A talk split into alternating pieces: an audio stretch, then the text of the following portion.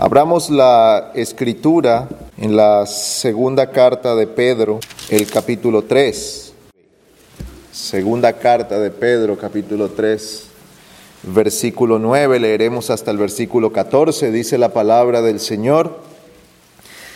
El Señor no tarda en cumplir su promesa según algunos entienden la tardanza, sino que es paciente para con vosotros no queriendo que nadie perezca, sino que todos vengan al arrepentimiento. Pero el día del Señor vendrá como ladrón, en el cual los cielos pasarán con gran estruendo, y los elementos serán destruidos con fuego intenso, y la tierra y las obras que hay en ellas serán quemadas.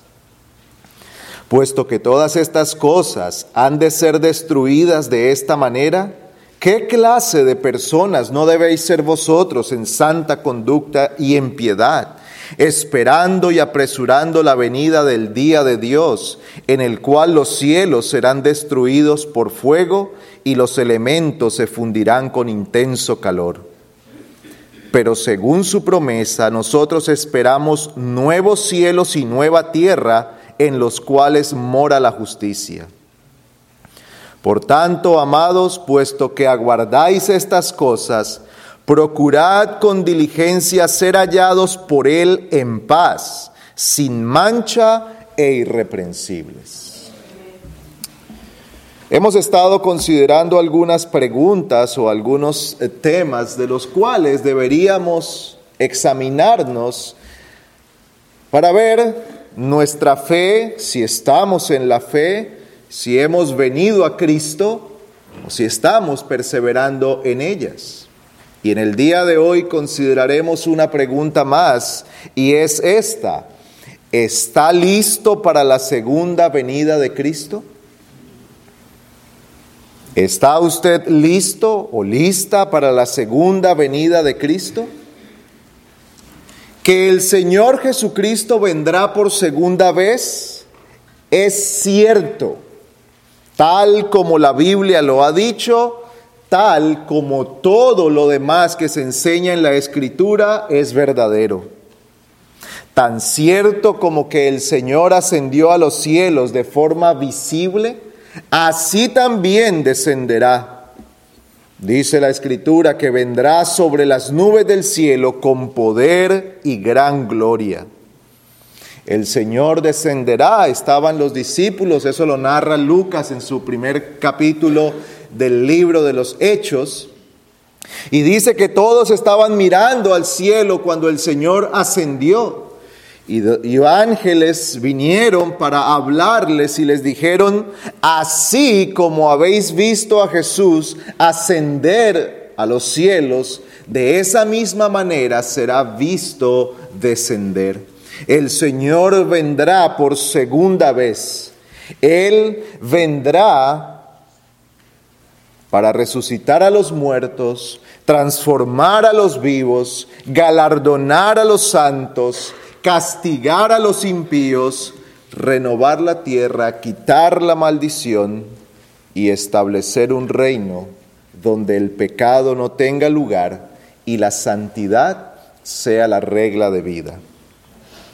Así que nosotros entendemos en primer lugar que en el Nuevo Testamento se enseña que hay una venida visible y gloriosa del Hijo de Dios.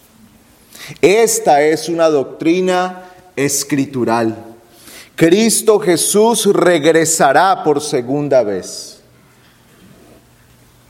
En algunos momentos de la historia de la iglesia y aún en nuestros tiempos, hay ciertas doctrinas o ciertas enseñanzas que sugieren que Cristo ya no vendrá físicamente otra vez. Es más, algunas ah, enseñanzas dicen que Cristo ya vino solamente que lo hizo de manera espiritual. Sin embargo, la Biblia nos enseña que Cristo volverá por segunda vez físicamente y será de una forma visible y personal. En el tiempo de su ascensión, como lo mencionábamos ahora en Hechos 1.11, los ángeles les dijeron a los discípulos, varones galileos, ¿por qué estáis mirando al cielo? Este mismo Jesús que ha sido tomado de vosotros al cielo, vendrá así, tal como le habéis visto ir al cielo. Su segunda venida entonces ha de ser visible, tal como le vieron irse. Así el Señor regresará. La Biblia nos enseña esto y el mismo Señor Jesucristo se encargó de comunicarlo a sus discípulos. Por ejemplo, Mateo capítulo 26, versículo 64, él afirma, a partir de ahora veréis al Hijo del Hombre sentado a la diestra del poder y viniendo sobre las nubes del cielo. Él comunica a sus discípulos que aunque él tenía que irse, ascender a los cielos como parte de todo el proceso de exaltación y glorificación de Cristo, el Señor no se quedaría allí para siempre, sino que regresará un día. Él volverá por segunda vez. Por eso la pregunta que nosotros debemos hacernos es, ¿estoy preparado para la segunda venida de Cristo? ¿Estoy listo para cuando el Señor regrese por segunda vez? Por otra parte, encontramos en la Escritura que todo lo que se describe en la Biblia que sucederá en aquel día demuestran que la venida de Cristo será visible y personal. Vamos por un momento a, Apocalipsis, perdón, Apocalipsis capítulo 1 el versículo 7.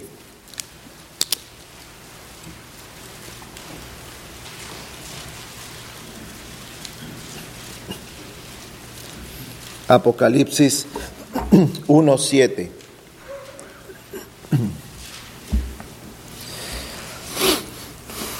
Dice la escritura, He aquí viene con las nubes y todo ojo le verá aún los que le traspasaron. Y todas las tribus de la tierra harán lamentación por él. Sí, amén. El apóstol Juan escribe estas palabras y está describiendo lo que será el regreso del Señor Jesucristo. Y él dice, he aquí viene en las nubes y esta expresión o, estas palabras que el Señor viene en las nubes se repite una y otra vez.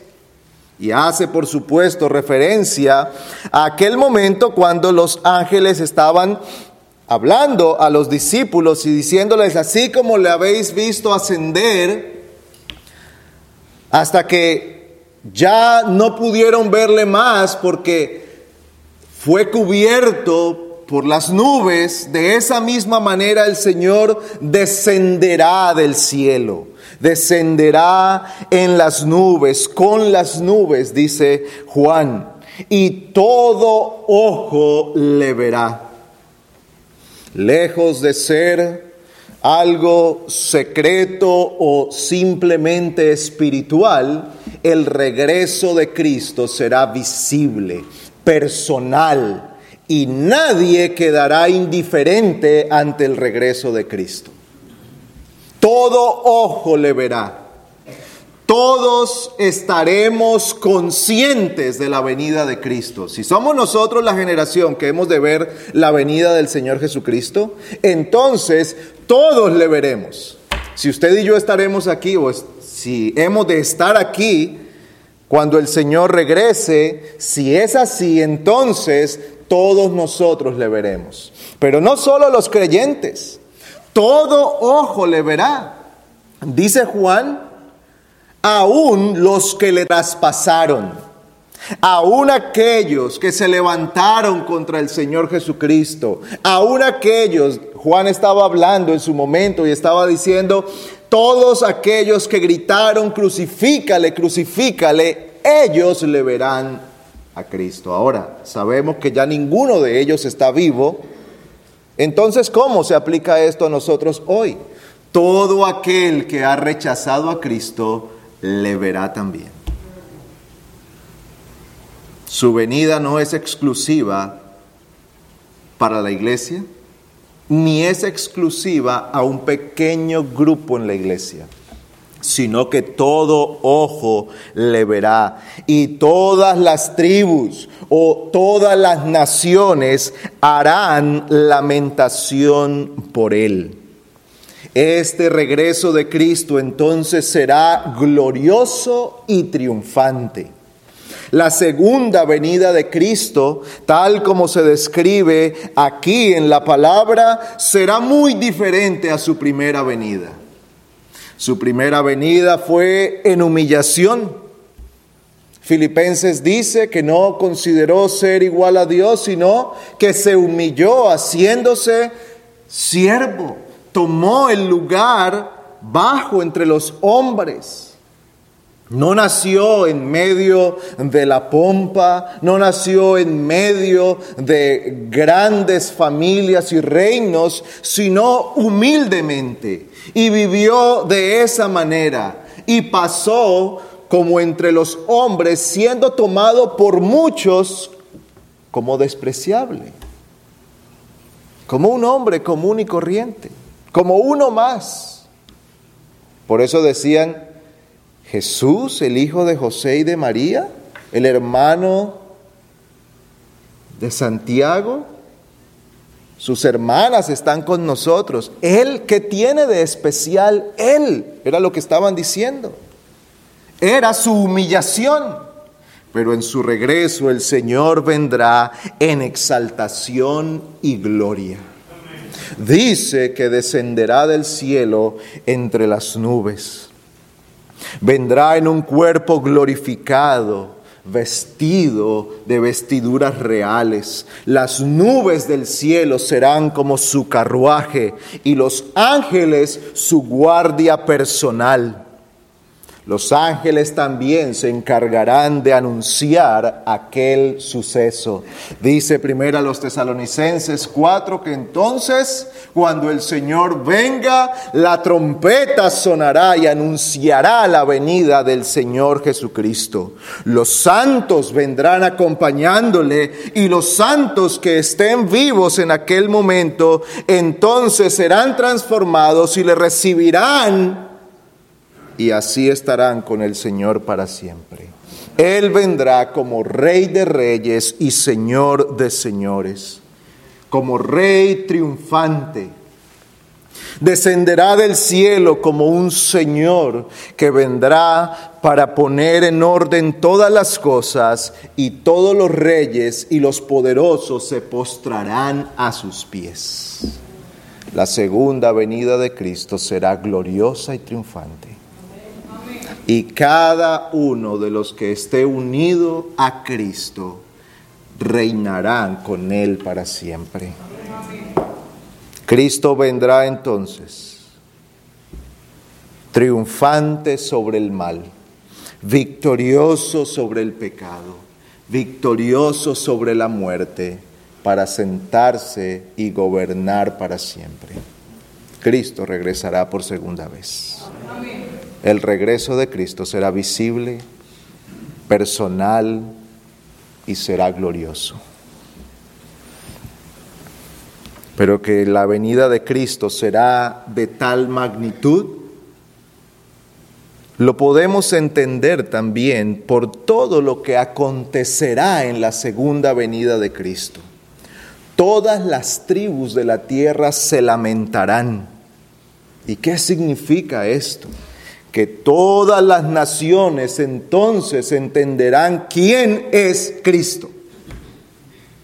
Todos los que han insistido en rechazar a Cristo, todos los que han insistido en ignorar al Señor, todos los que han sido indiferentes a Cristo, todos los que han sido hostiles a Cristo, entonces entenderán quién es Él y harán lamentación se lamentarán profundamente de haber estado cerca de conocer o de creer en Cristo y de haber endurecido su corazón.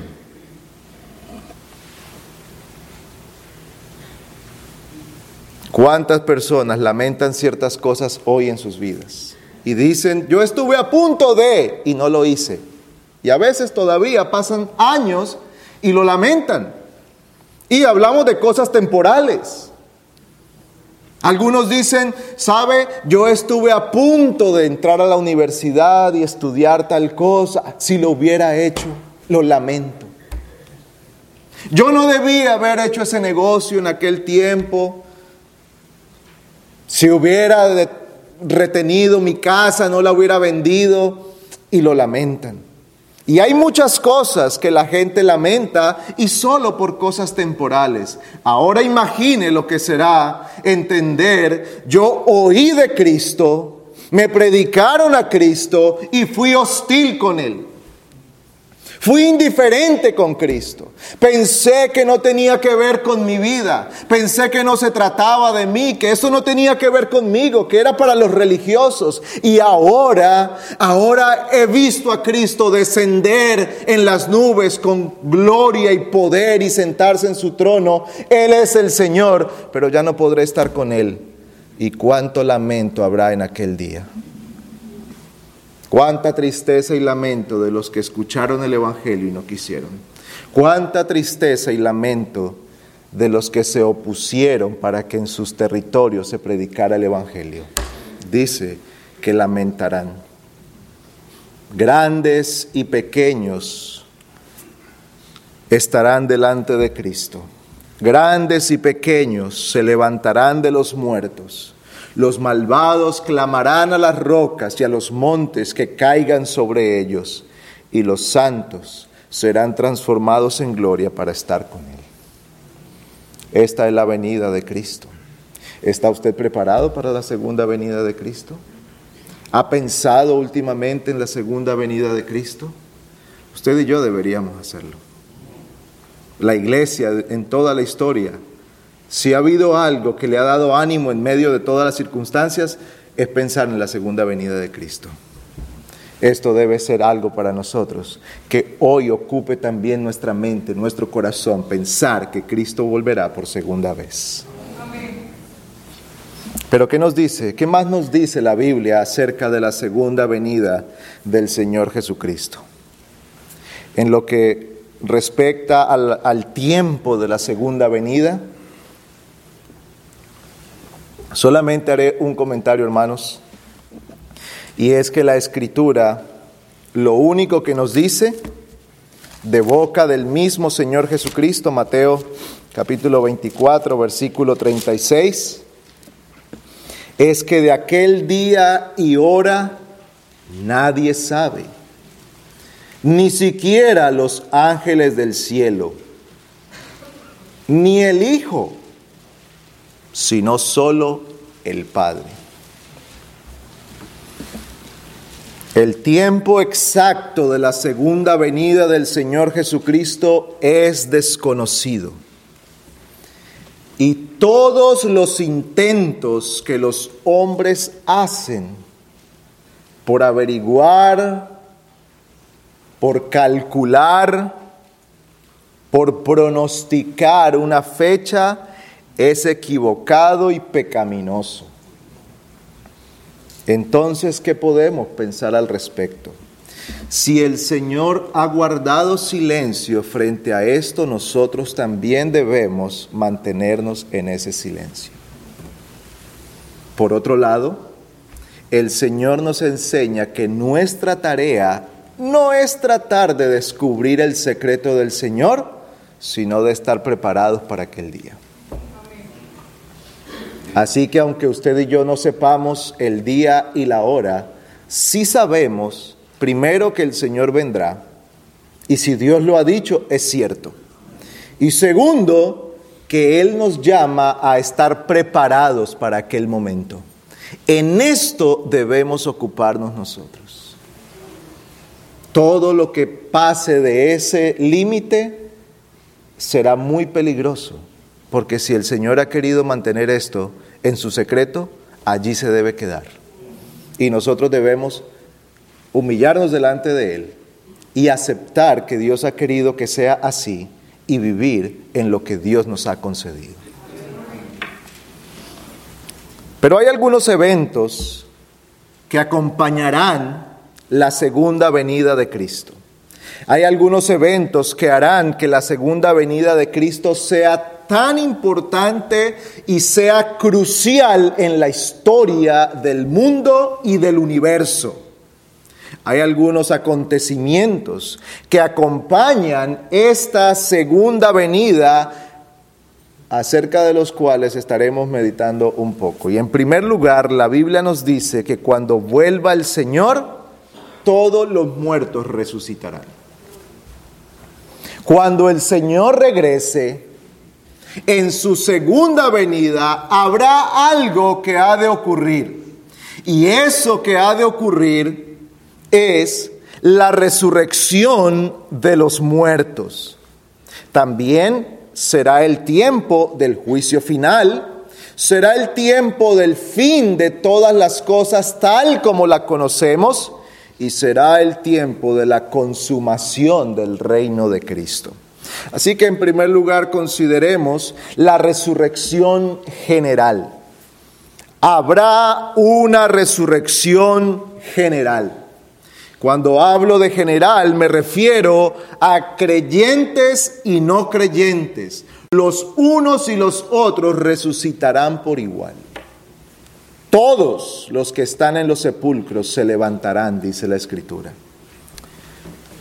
Desde el tiempo del Antiguo Testamento se ha profetizado esto. Daniel, capítulo 12. Vayamos un momento allí a Daniel, capítulo 12.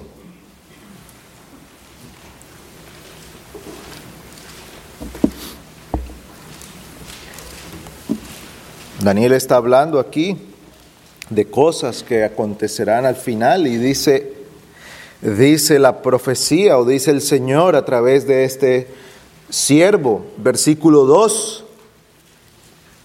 Y muchos de los que duermen en el polvo de la tierra despertarán, unos para la vida eterna y otros para la ignominia, para el desprecio eterno. Los entendidos brillarán con, como el resplandor del firmamento, y los que guiaron a muchos a la justicia como las estrellas por siempre jamás. Luego el Señor Jesucristo repite esto mismo. Juan capítulo 5. Juan capítulo 5, versículos 28 y 29 dice el Señor. No os admiréis de esto, porque viene la hora en que todos los que están en los sepulcros oirán su voz y saldrán. Los que hicieron lo bueno a resurrección de vida y los que practicaron lo malo a resurrección de juicio. El Señor nos dice aquí que habrá una resurrección general. Todos los hombres vendrán delante del Señor, todos serán resucitados. Todos los que están hoy sepultados y los que estén en el día en el que el Señor Jesucristo regrese, todos resucitarán creyentes y no creyentes serán levantados para presentarse delante de Dios en cuerpo y alma. El alma se volverá a unir con el cuerpo. No importa cuánto tiempo haya pasado desde su muerte. No importa si lo único que quedan son algunas cenizas de aquel cuerpo. Ese cuerpo será resucitado y unido nuevamente a su alma, de tal modo que será formado el hombre completo otra vez para estar delante de la presencia del juez del universo. Unos y otros estarán allí. Pero ¿cuándo ocurrirá esto? El Señor dice que esto ocurrirá en el día postrero. Y esta expresión es usada por Marta. Ustedes recuerdan cuando muere Lázaro en Juan capítulo 11. Y el Señor está allí. Después de cuatro días de la muerte de Lázaro, Marta sale para decir, Señor, si hubieras estado aquí, mi hermano no habría muerto. Si tú hubieras estado aquí, Señor, mi hermano no habría fallecido. Y el Señor le dice, Él va a resucitar. Versículo 23 de Juan 11, Jesús le dijo, tu hermano resucitará.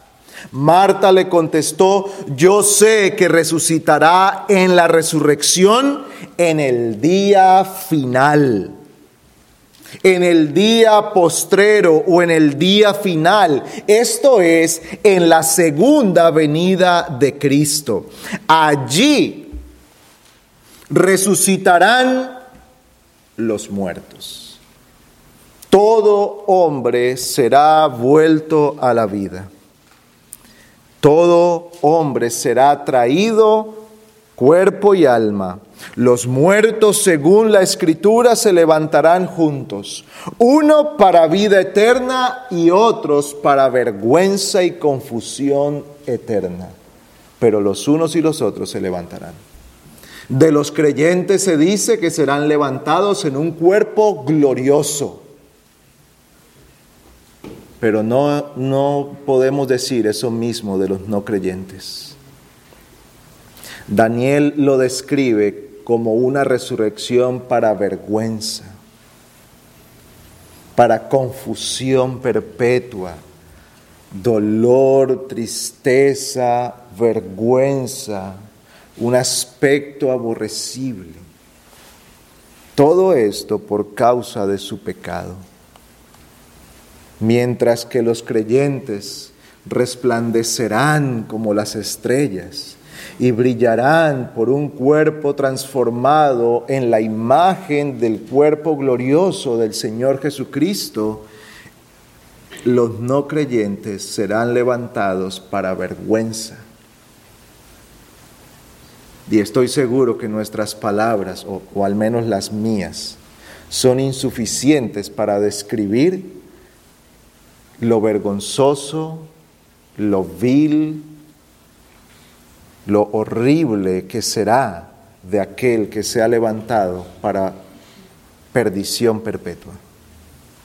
Pero así lo describe el Señor, como una vergüenza eterna. Pero hay un acontecimiento más que ocurrirá en aquel día, y la Biblia lo describe o lo llama el juicio final. La escritura abunda acerca de esto.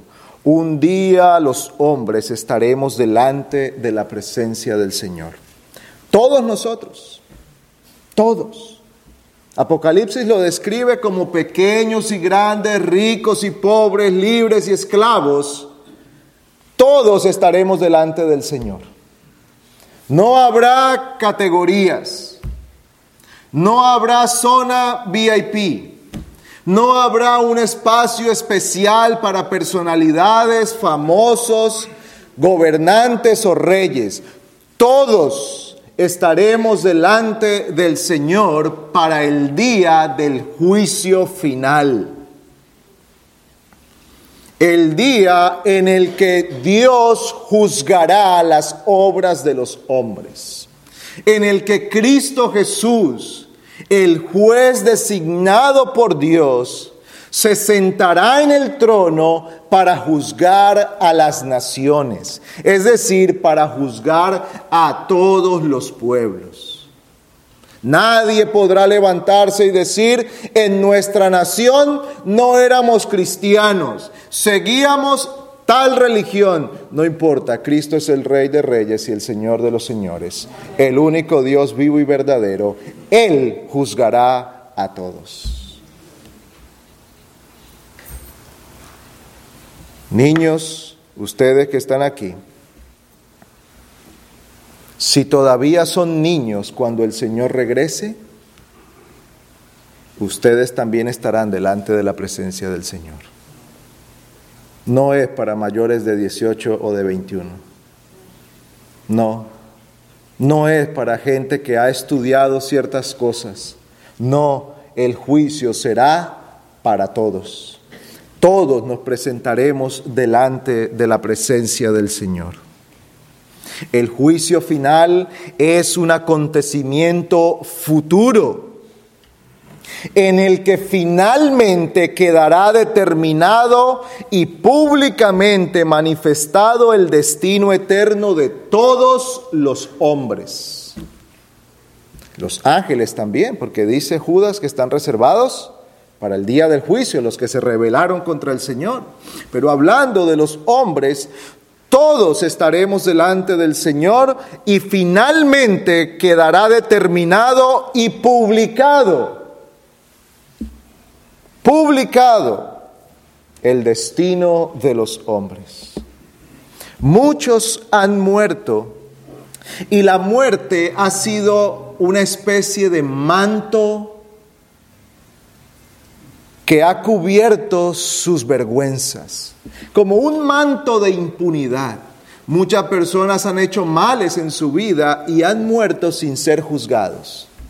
Es más, muchos que han muerto bajo esas circunstancias hoy son tenidos por la gente como seres que están en el cielo, como los que están cuidándonos al lado de Dios y todas esas expresiones que nosotros oímos. Muchos han quedado con el pesar que no se hizo justicia. El que cometió un asesinato y jamás fue descubierto y vivió el resto de su vida tranquilo y murió así. El que destruyó la vida de un niño o de una niña por una violación y jamás fue descubierto, jamás fue juzgado y condenado entre los hombres y vivió de esa manera y murió y la muerte fue una especie de manto de impunidad, por lo menos a los ojos de los hombres.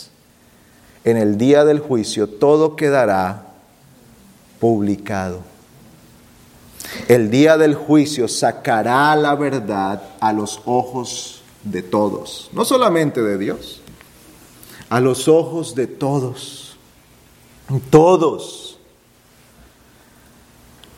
Allí entonces se presentarán todas las naciones y todos los hombres serán expuestos a la luz y a los ojos de Dios, de los ángeles y de los demás hombres.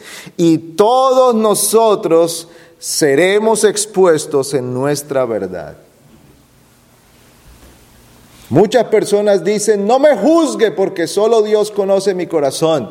Y eso lo usan como, como si fuera algo bueno. Deberían pensar que eso es algo terrible, que Dios conoce el corazón. Y aunque es cierto que nosotros solo vemos caras y acciones y oímos palabras y no conocemos intenciones, Dios las conoce. Y en el día del juicio, saldrán a la luz. Serán expuestas todas las cosas. Tanto así que el Señor dijo a una ciudad, a Capernaum, por tanto os digo que en el día del juicio habrá más tolerancia para la tierra de Sodoma que para ti. ¿Qué era lo que pasaba? Si nosotros visitáramos una ciudad y la otra y viéramos lo que ocurría allí, seguro que veríamos más maldad e impiedad en Sodoma, porque sobre ellos cayó fuego del cielo. Y en Capernaum tal vez habría un poco más de moralidad. Pero el Señor advierte a Capernaum que en el día del juicio habrá más tolerancia para Sodoma que para ellos. ¿Por qué? Porque endurecieron su corazón contra Cristo su dureza y hostilidad contra el Señor será expuesta a la luz como un pecado terrible. Hoy la hostilidad del corazón no se ve. Es más, pudiera haber ahora aquí alguien que está sentado en este lugar contra su voluntad y con un corazón endurecido y hostil contra el Evangelio, contra Cristo y contra lo que está oyendo, pero nosotros no lo vemos. En el día del juicio tal cosa será expuesta. Todo saldrá a la luz. Así será entonces el fin o eso ocurrirá en el día en el que el Señor regrese por segunda vez.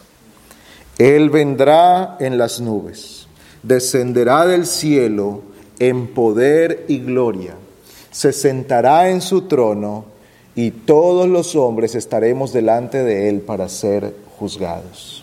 ¿Está usted preparado para la segunda venida de Cristo? Mi pregunta es, ¿está usted preparado para ello? Y alguien puede decir, ¿y cómo yo estoy preparado? ¿Cómo sé que estoy preparado? La única manera de estar preparados verdaderamente para el regreso de Cristo es estar en Cristo, unido a Cristo. No hay otra forma. Nadie puede hacer las suficientes obras para que el día del juicio entonces se pongan en una balanza sus buenas obras y sus malas obras y estará allí esperando que las buenas obras tengan más peso que las malas. No, solamente en Cristo. Solo el que está unido al Señor Jesucristo gozará de la tranquilidad de decir, vengo al juicio, pero ya he sido perdonado. Estoy en el juicio, pero seré absuelto porque el juez murió por mí. Porque aquel juez que me juzga dio su vida para redimirme, dio su sangre para limpiarme, se dio a sí mismo tomando mi lugar para que yo ahora pueda reinar con Él para siempre. Él murió para que yo tenga vida. Esa es la única manera de estar preparado para el día de Cristo. Así que mi amado hermano, si usted, usted que ha creído en Cristo y que está unido a Cristo, entonces verdaderamente está preparado para ese día. Pero querido amigo, usted que no ha creído en Cristo, que sigue esperando que pase el tiempo, o tal vez indiferente al llamado de Cristo, no tendrá ningún refugio seguro en el día en el que el Señor lo llame para estar delante de su presencia en su juicio. Cristo volverá, como lo hemos visto hoy. Ciertamente regresará por segunda vez y usted estará delante de su presencia. Usted verá al juez. Acuda a Cristo. Deposite su fe en Él. Arrepiéntase, confiese sus pecados, venga al Señor, clame pidiendo misericordia para que sus pecados sean perdonados ahora en Cristo. Y cuando llegue el momento de estar delante de su presencia, usted pueda decir, vengo aferrado a mi Salvador. Estoy cubierto por Cristo. Su sangre me ha limpiado, su justicia me ha vestido cuando llegue aquel día, usted podrá ser llamado entre los buenos siervos y fieles a los cuales se les dirá, entra en el gozo de tu Señor. Querido amigo, no siga resistiendo el llamado del Señor. No siga siendo indiferente. Niños y jóvenes, no sigan pensando que esto es para adultos. No sigan pensando que esto es para religiosos. Tiene que ver con usted y un día usted estará delante del Señor, clame hoy a Él pidiendo misericordia. Acuda a Él hoy pidiendo misericordia, porque hoy Cristo es redentor. En aquel día será juez. Que el Señor tenga misericordia de todos nosotros y nos ayude en aquel día a estar aferrados a Cristo. Oremos. Señor, hemos venido ante ti en nuestra necesidad de tu gracia y conscientes por lo que tu palabra nos enseña que tú regresarás por segunda vez. Ayúdanos para que nuestra esperanza no esté en los hombres, ni en nuestra fuerza, ni en nuestro poder, ni siquiera en nuestro obrar. Que nuestra esperanza sea Cristo solamente. Señor, suplicamos por nuestros hijos, familiares, amigos, visitantes, que aún se resisten a creer en ti. Oramos para que tú tengas compasión de ellos, para que tú venzas esa hostilidad y sean conducidos al conocimiento del Salvador. Padre, imploramos delante de tu presencia que tú nos ayudes en este día para adorarte en espíritu y en verdad. Que nuestros corazones sean traídos ante tu presencia en reverencia, en humillación, en una santa contemplación de tu majestad. Y que al oír tu palabra nuestros oídos sean abiertos para la verdad. Capacita a tus siervos que estarán predicando hoy. Habla a través de ellos, Señor, y haz tu obra en nuestros corazones. Te lo imploramos en Cristo. Amén.